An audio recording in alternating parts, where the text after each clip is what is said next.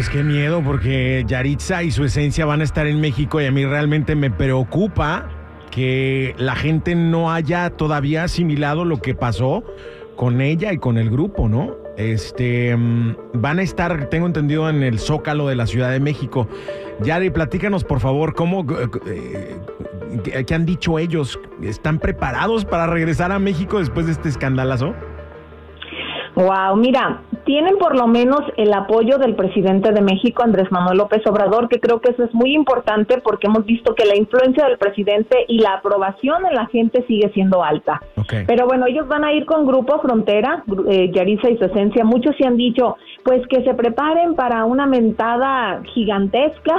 Otros dicen que tal vez los van a buchear, pero hay mucha gente que está pidiendo que ya se les perdone, porque en realidad no mataron, no robaron, no se lamentaron a nadie y la gente ya tiene que aprender a dejar de ser de cristal y bajarle. El presidente dijo, son mexicanos, ya pidieron disculpas, ella está sufriendo mucho por esta situación y tenemos que ser fraternales, abrirles la puerta y ya dejar eso en el pasado. Y creo que es la forma de decir, aquí en México se te va a perdonar y se va a borrar todo esto y van a venir ustedes a presentarse.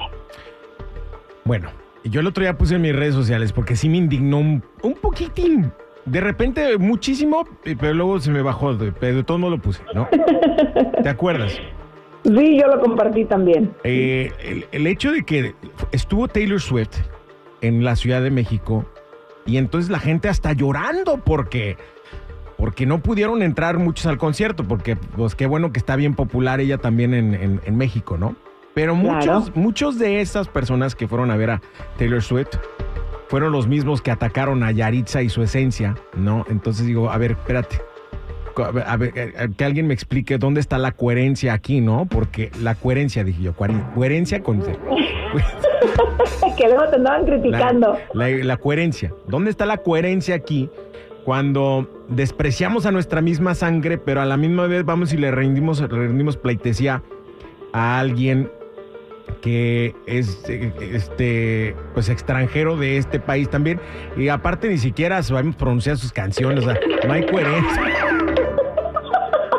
Eso me dio mucha risa, pero sabes que tiene razón, a final de cuentas, ahí andamos este, intentando cantar, es- ni siquiera conocen el idioma, sí yo sé que Taylor está muy agradecida y entiendo que tú no le tiraste a Taylor, No, no, sino no. que más bien dijiste, ella, o sea, sí está bien, es un artista extranjero, pero prefieres alabar tanto a un artista extranjero que reconocer que cometieron un error a alguien que también lleva sangre mexicana. Tirarle que tierra, tirarle tierra Sí. exactamente a tu misma sangre, porque pues, al final de Claro. cuentas somos del mismo país. Ella a lo mejor tiene, es de, eh, tiene ascendencia mexicana nomás, nació acá en Estados Unidos, pero igual tiene sangre mexicana y, y aún así le tiramos un montón de tierra. Eso no lo quita, nadie se lo quita, pero aprendamos a ver las cosas con realidad y a no exigir juzgar tan duramente porque con la vara que mides serás juzgado. Bueno, este, yo deseo que esto ya termine aquí por eh, salud mental de, de ella y su grupo. Al final de cuentas son unos chamacos este, que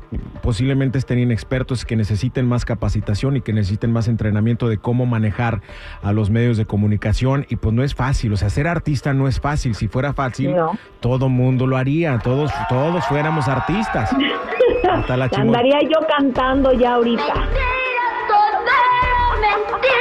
Un poquito más desafinada, pero algo así.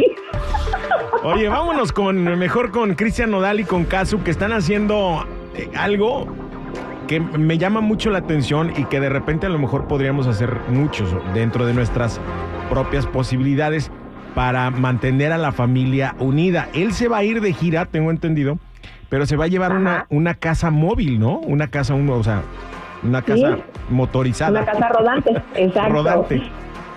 Bueno, están esperando a su bebé, todavía no ha nacido, según lo dijeron ellos, estuvieron en la portada de la revista Vogue México, que les ha ido muy bien, y dice Cristian que está muy enamorado, muy feliz de haberse encontrado acá, que mira, chistoso, ¿no? Es la reina del trap, pero tú sabías que ella teje la ropa de su bebé, increíble, Poco. pero sí, sí, ella está tejiendo, sabe tejer y lo hace constantemente para crearle pues nueva ropa a su bebé.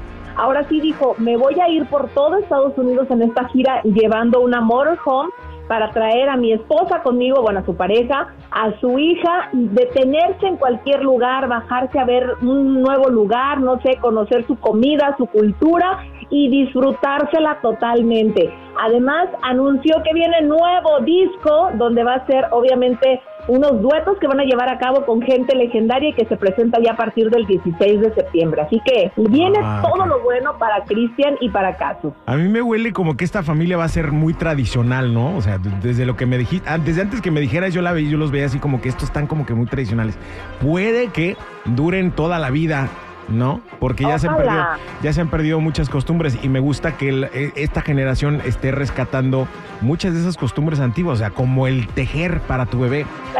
¿No? No, está chido, está padre, aparte- está padre. ¿Sabía- ¿Sabías tú que la van a crear en el campo, rodeada de caballos, a su bebé que conozca la paz y la calma de una casa y después se la van a llevar a la ciudad? Es un plan que tienen ellos. Ojalá que no le den teléfono hasta que tenga 18 años también, ¿no? Exacto.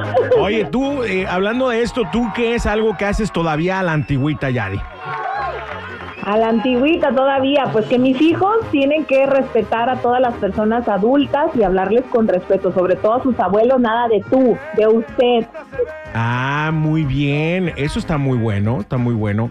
A mí me gustaría rescatar la tradición o la costumbre de que todos nos sentemos a, a comer juntos a la mesa a una misma hora, no que de repente cada quien come por su lado, ¿no? En el cuarto, en la sala. En el cuarto, en la sala, en, en la cocina, en, en el patio, todo el mundo come y a, a sus distintos horarios. Entonces me gustaría rescatar esa costumbre de comer todos juntos a la mesa. Tienes razón. ¿Qué Me gusta esa idea. ¿Qué otra cosa? Denos ideas, raza, de qué otras cosas podríamos rescatar y seguir haciendo a la, antigü- a la antigüita. Enseñar a Platíquenos. hacer tortillas. Tortillas también, sí. son- son- o sea, Sí. No, no pedimos que hagan todo el proceso del nixtamal y llevarlo al molino y todo. No, no, nomás hacer Ya tortillas. nomás mezclen la harina y ya, y La hacer la tortillita y a ver si no se infla. ¿Tú qué rescatarías de la antigüita? 1-866-794-5099. Gracias por la información, Milladi. Cuídate mucho, que tengas bonito jueves.